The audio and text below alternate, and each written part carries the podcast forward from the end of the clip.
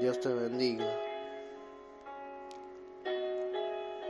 Para obtener una mayor comprensión de la gracia de Dios, solo necesitamos mirar a Jesús,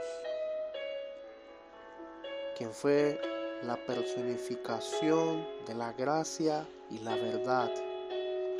Ambas se manifestaron perfectamente en Él y ninguna se vieron comprometidas en lo más mínimo. Con la verdad, Cristo hizo que la gente tomara conciencia de su condición pecaminosa y sin esperanza.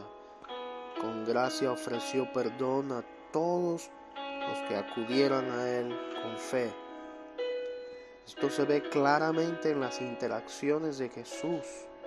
Las personas dispuestas a admitir sus pecados se sintieron atraídas por Cristo y su oferta de perdón.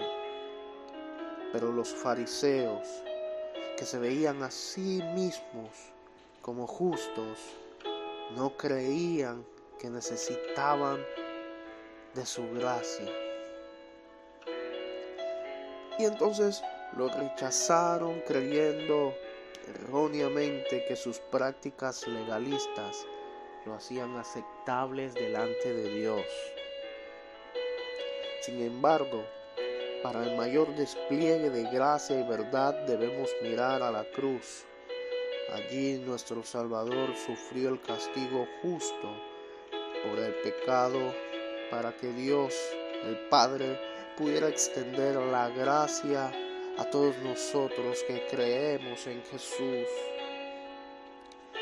Ahora, la bondad divina, el amor y la misericordia se derraman sobre nosotros en un suministro interminable de gracia sobre gracia. Juan 1.16.